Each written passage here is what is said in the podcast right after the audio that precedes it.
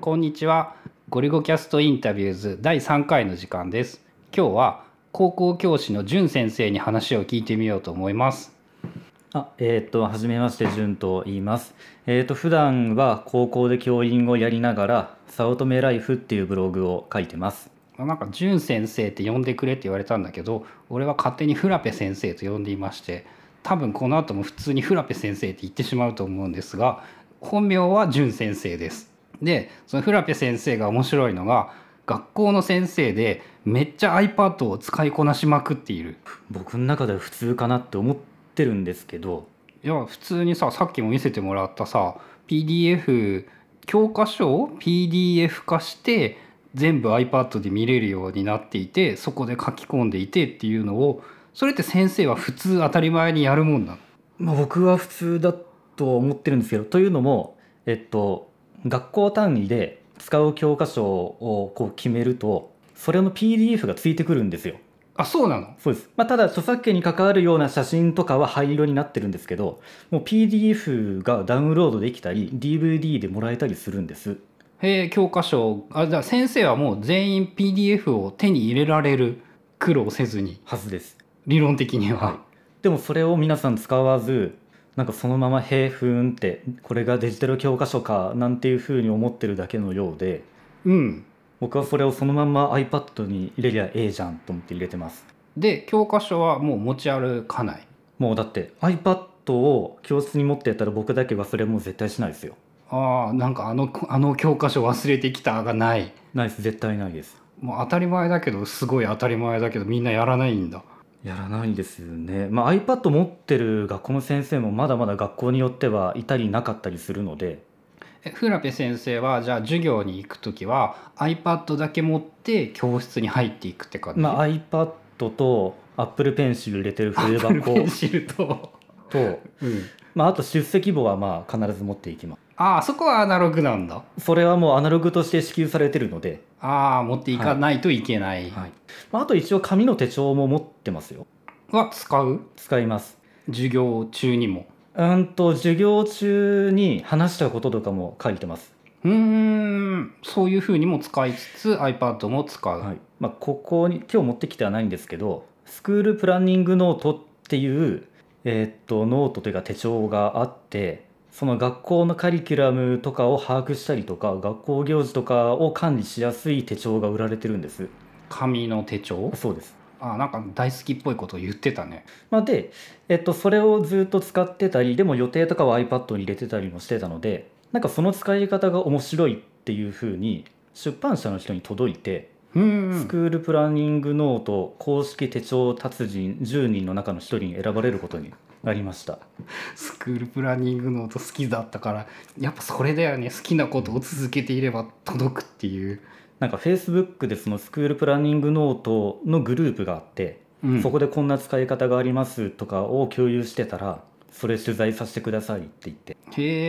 えそっちは俺は全然想像できないから全然話を聞けなくって iPad の話に戻るんですが、はい基本 iPad は教科書の PDF を入れる、でその使う以外に何に使っていますかそれって授業でってことですか学校全部あーえっと言っていいのかなえーっと職員会議っていうのが毎週のようにあるんですけどうんそこで、えーっと各係の人から今度こういう行事がありますで、えーあなたはどの係ですっていうのがこう載ってるようなプリントが配られるんですけどプリントなんです全部全部紙なんですせめてメールで送ってくれればいやでもあの共有フォルダーが一応あってうんそこにはあるんですけどみんな紙で配られるんですなので僕はそれを全部スキャンスナップで一通りもともとワードとかのファイルであるんですけどあえてその紙のやつをスキャンスナップで読んでエバーノートには入れてますで、えー、とエバーノートってリマインダーっていう機能があるじゃないですかうん、あるで、えー、と学校行事例えば文化祭だったら文化祭のプリントをもらったらその文化祭の、えー、と日付でリマインダーにしておいて朝7時ぐらいとかにしておくんですでそうするとあ今日この学校行事だからって言って要項の PDF のリマインドの通知がエバーノートから来るって言っておおっていうふうに元が紙っていうのがすごいけどまあでもあのなんだろうなよく紙なくす人がいるんですようんでそうすると「あ今日のこの係は一体私は何だっけ何だっけ?」って困ってる人がいる中でいやだったら通知来させればいいじゃんと思って僕はその横で「あこれだ」と思って見たりしてます、ねなくすんだったらなんか考えないといけない気がするけどねそれはまあ、そうなんですけど基本紙なのでで毎週毎週やっぱり会議やったら紙がもう束のように増えていくんですよその1枚2枚では済まない多い時で1回の会議で0 5ミリぐらいの紙が578枚もっと面白いです0.5ミリってめっちゃ少ないよ あそうか0 5センチか5ミリぐらいねあそうですそうです1センチはいかないですけどうんあ10超えるかもしれないかもう全然会議で配られた紙の束を教室にあじゃあ職員室に持って帰るみたいなあー辛いねそうですでそこでみんな穴開けパンチでガションガションってやあっーてで自フ分のファイァイルルにに閉じそうてっですていうでエフラペ先生はスキャナーが職員室に置いてあるのありますそこにスキャンスナップがあってあそうです読み込んそうでです捨てればおしまい一応取っといてますうんあのなくした人ににあげられるかそうらとあとコピー取らせてっていう人がいるのでああそれ用に取ってますそれもねエアドロップで送れば楽だっていう話なんだけどねそういう人はガラケーだったりしますうんまあだろうなっていうそういう人たちはやっぱ多いですねでプリントをそのデジタル化して保存しておく授業の教科書に使う、あとなんかあるまあ、でも授業の話で言うと,、えー、と僕は情報っていう科目を教えているのでコンピューター室で授業をやるんですけどもうコンピューターがあってプロジェクターがあってスクリーンがあるので僕私物の AppleTV を置いたんですよ。そこにだとそうすれば あのちゃんと第3世代のとある型番以降のオフラインでピアツーピアで AirPlay が使えるモデルを置いたのでうんそこでネットワークにに入っていなくても自分の iPad の画面がスライドにパッて出るんですよ。おお超楽楽ですなのでえーっとその教科書の内容とかも見せて、まあ、著作権の関係でちゃんとみんなが手元にある教科書を見せる前提なんですけどでそれでここアンダーラインねっていう風に Apple Pencil で引いてみせればそこをちゃんとなぞってくれるんですよねみんなおもろいねその方がめっちゃ楽だと思うえいわゆるあの板書みたいなのはもうしないだってスクリーンにそのまま映るんだったら黒板とかホワイトボードに書く意味なくないですかうん俺はそう思う、はいあじゃあもうチョークを触らなくていいんだフラペ先生は使わないですあいいねそれは手も汚れないし空気もそうですね汚れないし、まれに、えー、とコンピューター室だとホワイトボードなのでパソコンの画面をプロジェクターでホワイトボードに投影してそこにこう手書きで追記する人もいるんですけど全部 iPad でいいじゃんって楽だよね楽ですしかもエアプレイまでじもう自前 Apple TV 入れていやその方がまあ楽だと思うそれいいなで教科書見せられるしもう教えることその画面そのまま見せればいいからそうです何も疲れないまあそうですねあの学校の先生とかがさ毎回すごいなと思ってたのがさ全部黒板に書くやん書きまです消ねすやん消しますねで手汚くなっててさいやーあれは俺先生だったらめっちゃ嫌だなって高校ぐらいからもうずっと思ってたんだけど、まあただ、えー、と中にはノートパソコンとプロジェクターとスクリーンを持ち運ぶ人もいるんですけど手間なんですよあそうかプロジェクターも最近ならポータブルのやつを仮に持ち歩けばどこでもやれなくはないえっと、一応職員室に何台かプロジェクターがあってそこを使うことはできるんですよあとポータブルの黒板に貼るタイプのスクリーンがあるあのあいいねででやったりしてるんですけど結局でも VGA ケーブルで15インチの支給されたノートパソコンも持っていくので3キロ4キロで足りるあもうそうですあなので、まあ、よくあるのがその係の生徒をを作ってあでーあのその運ぶ係の人ね運ばせるっていう人は多いですよこれは結構あれだよね暴力的だよねいやまあまあそういう係を全うするのでいいんじゃないですかね でもまあそういう手間とかもコンピューター室だったらなくていいかと思ってもう iPad オンリーもうそれでやってますね授業で逆に iPad 以外はもう使わないえーっとまあタイピングとかの指導をやるときはコンピューターの画面出したりとかああそういうのもあるんだ授業でいや僕はやりますよタイピングの指導やりますえあのホームポジションを覚えるっていうこやらとやらせてますよあのまあなかなかやらない人が多いんですよあその授業で必須なものではなくって一応教科書に載ってはいるんですけどタイピングってなんか人によってもうこれでいいやと思った打ち方で打つじゃないですかうんうん僕結構キーボードやタイピングにもこだわりがあるのでそこはもうこだわりを持ってまあね授業でやってもらう、ハッピーハッキングキーボードが好きすぎて結婚式に ハッピーハッキングキーボードのケーキを作ってありましたね中の人にもちゃんと届いてそうですああれ本当あもうゴルゴさんのおかげですありがとうございましたいやあれだってあんなそれ後でちゃんと概要に貼っておくんですけどなんかね結婚式にハッピーハッキングキーボード無刻印のウェディングケーキってでいいのあれそうですウェディングケーキを登場させる人っていう時点でどう考えてもそれは先生じゃないでしょうって いういやもともとハッピーハッキングキーボードが大好きなんですよでえーっと当時、まあ、今の嫁と結婚するにあたってウェディングケーキまあ今よくある普通の平ペタ一段のやつで何かオブジェクトを載せようっていう話になったんですけどじゃあそれぞれの好きなものを載せたらいいじゃんっていうことになったんですけどいつの間にか嫁には遠慮していただいてなんか特に思いつかないってことになったらじゃあキーボードねってなってじゃあキーボードをその四角形の中で一番こうでっかく載せれるのは斜めだってなって斜めにドーンってなったんです無刻印だからあんま細かいこともいらないんでいらないです刻印なしなので普段使ってるのも無刻無印刻印ですだからちゃんと正しいそうですでちゃんと色分けしてくださっててアルファベットのキーのところとエンターキーのところの微妙な色の違いとかもチョコレートで再現してもらえたんですよあのグレーっぽくなるとそうでこすそうでろすすごいねそこまでちゃんとやってもらいましたでもあのウェディングケーキのハッピーハッキングキーボード部分で何万円だったっけな6万円か7万円ハッピーハッキング23台分 まあ本当それですよその分のお金をやめればハッピーハッキングキーボードが何台か変えてしまうけどあえてそれをチョコレートで作ってもらうと職人技でそんだけかかるんですよまあ、そのぐらいハッピーハッキングキーボードが大好きだったっていう、まあそれはタイピングの授業もするわっていう それはやりますよ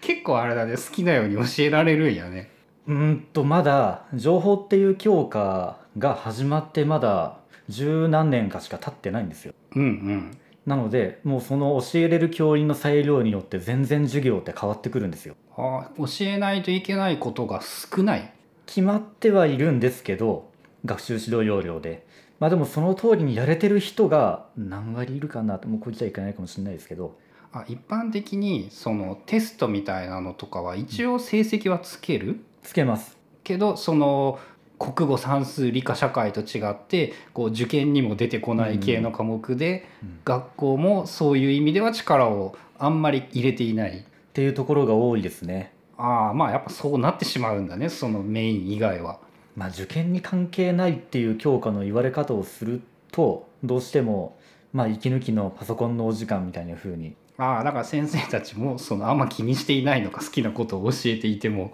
っていう風な感じですね。まあ、でも中には、えーっとその情報の科目の入試をやってる大学もあったりするのでうーん慶応大学とかはやってるんだ。ああの SFC とか情報だけで受けれますよ。あまあ SFC ならあるかもしれないね。意識高いところはそうやってやってますね。あでも、えーっと次のセンター試験の名前が変わるじゃないですか。そうなのあ変わるんですよ。変わるんだ。でそこで情報が入るって言われてるのでああそうなってくるといろいろ変わってくるかもしれない。こっからどうなるかっていうまあ、これから授業だね。でまああと,、えーっと今の総理大臣が言ってたじゃないですか小学校からプログラミングをやるって。まあ、どこまで本気なのか実現されるのかはよくわからんけど。あもうやることが決まりましたあれであの一言であそうなの。決まってますえーっと次の学習指導要領でもうプログラミングの体験が小学校に入ったんですよなので、まあ、こういうことができるんだぐらいなものが見通せるような学習はやらなあかんくなってるらしいですよ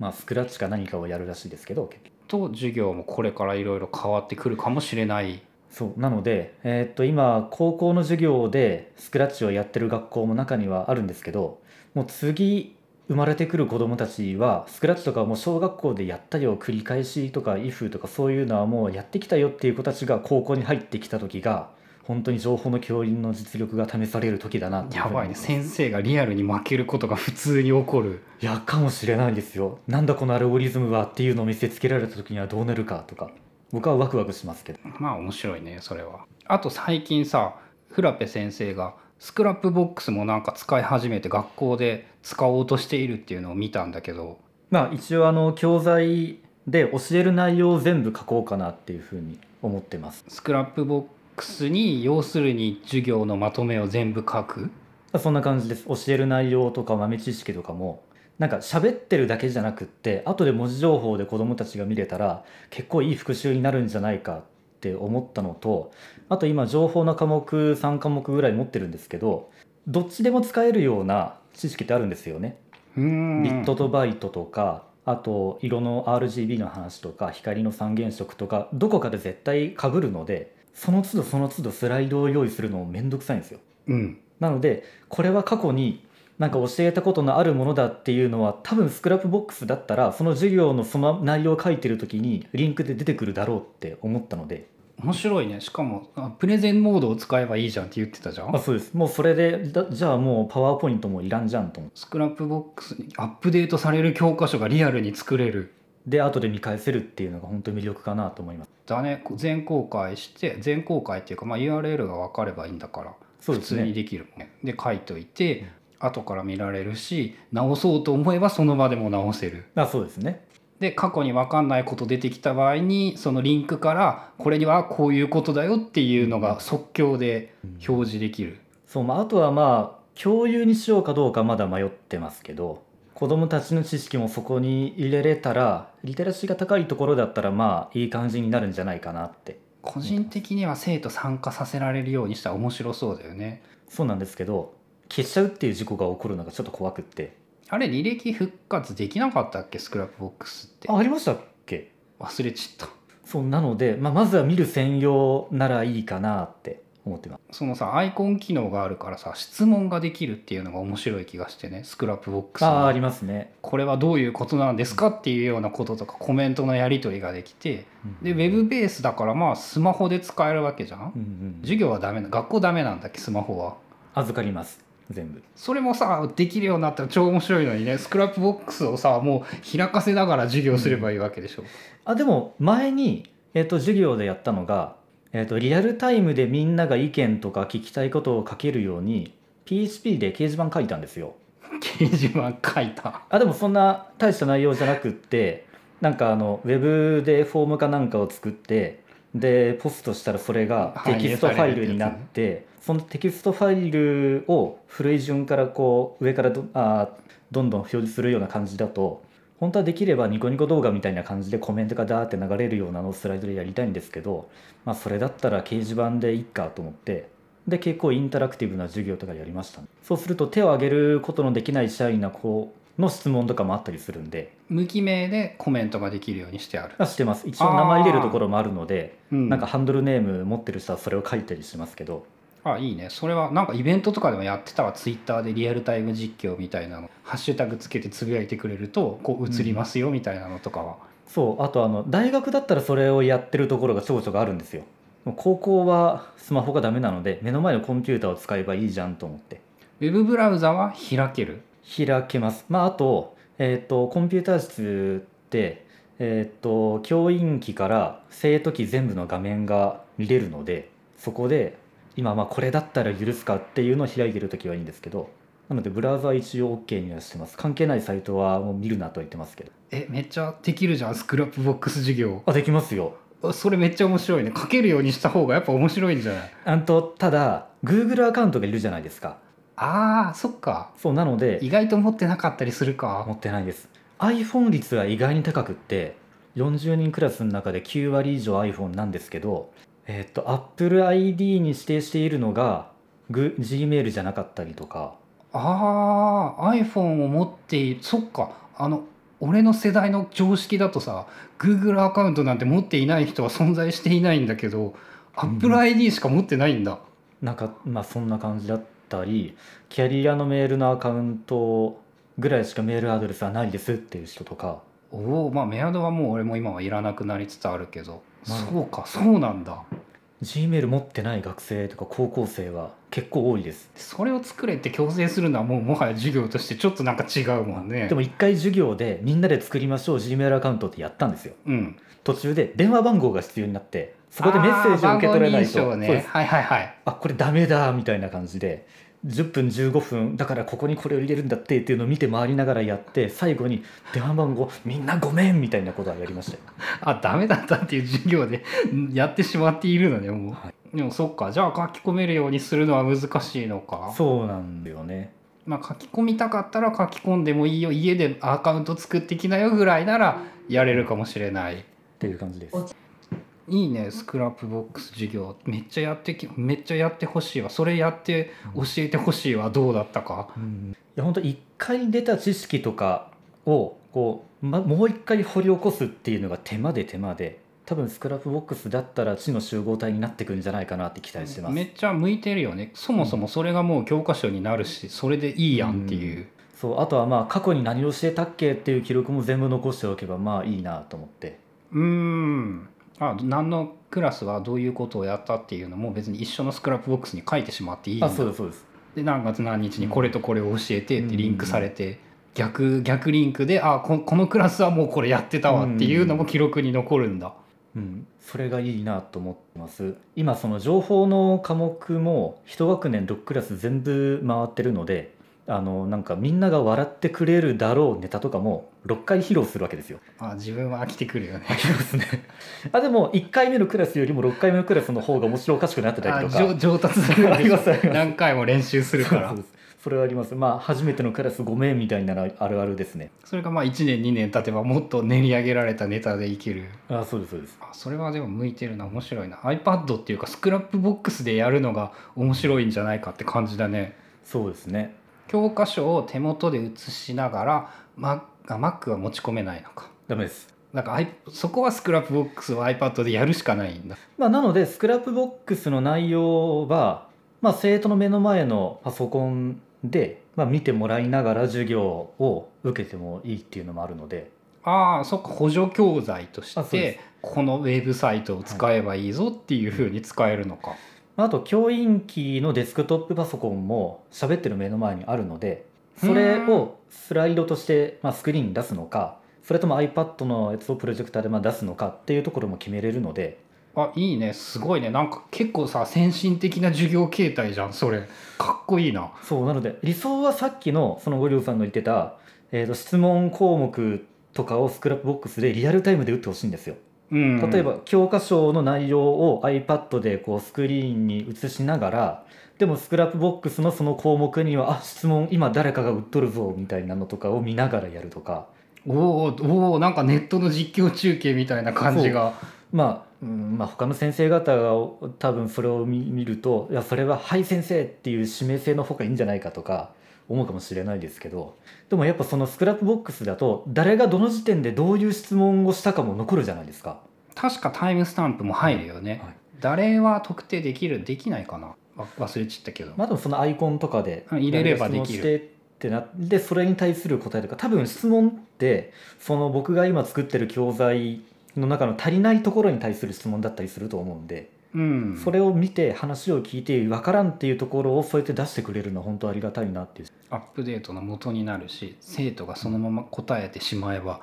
生徒間でのコミュニ、教える方が一番勉強になるっていううんやり取りもできる、であとはまあそれがまあ共有本当できるんだったら授業外の時間帯でもそれができるってなると、うんもう結構いいなと思いますよスマホで勉強ができるようになるまあ、まだ学校の中じゃスマホは敵なんですけどね勉強の。敵なんだあのスマホの使用時間とかを調べてこんだけ君らはスマホを使っているんだぞっていうのを言ってる先生とかいますよああまあ実際使ってはいるからねみんなめっちゃ使ってはいるだろうけどっていうまあその使ってる用途がゲームだったり LINE だったりっていう動画アプリだったりするんで、まあ、勉強の邪魔にはなってるのでちょっとそれが残念なんですよスクリーンタイム楽しみだねそれは iOS12 のさどれに何時間使ったか分かるぞっていうのでさああそ無れ機能ですね授業で使わせられるんじゃないかっていうね、んということで、えーフラペ先生に iPad を使った学校の話まあ、でいいんじゃないですかね授業でも職務でもやっぱめっちゃ便利になった使う前と比べてなりましたまあデジタルデバイスはやっぱいるなって思いますよそれまでは最初は教科書を持ち歩いたりしていたああもう生徒と一緒でな何冊あるんだっけえーっと3教科3冊サブノート情報モラル5冊ぐらいですかもう 1kg ぐらいいきそうだねあなのであのいろんな先生方あの洗濯物用のカゴちっちゃいあれあれを持ち歩いてますよおーなんかすごいなアットホームな感じであれに使う教材バーッと入れて返すテストなりプリントなり全部ダーッて入れてが大体 iPad1 個で済ませられるようになったな感じですいいねそれはじゃあ今度スクラップボックスを授業で使ったらまた話しに来てください あぜひぜひお願いしますということで、えーご意見やご感想などがあれば Twitter の「ハッシュタグゴルゴキャスト」に送ってくださいアンカーのアプリでメッセージを送っていただくこともできますのでよろしくお願いしますそれではまた次回ゴルゴキャストでした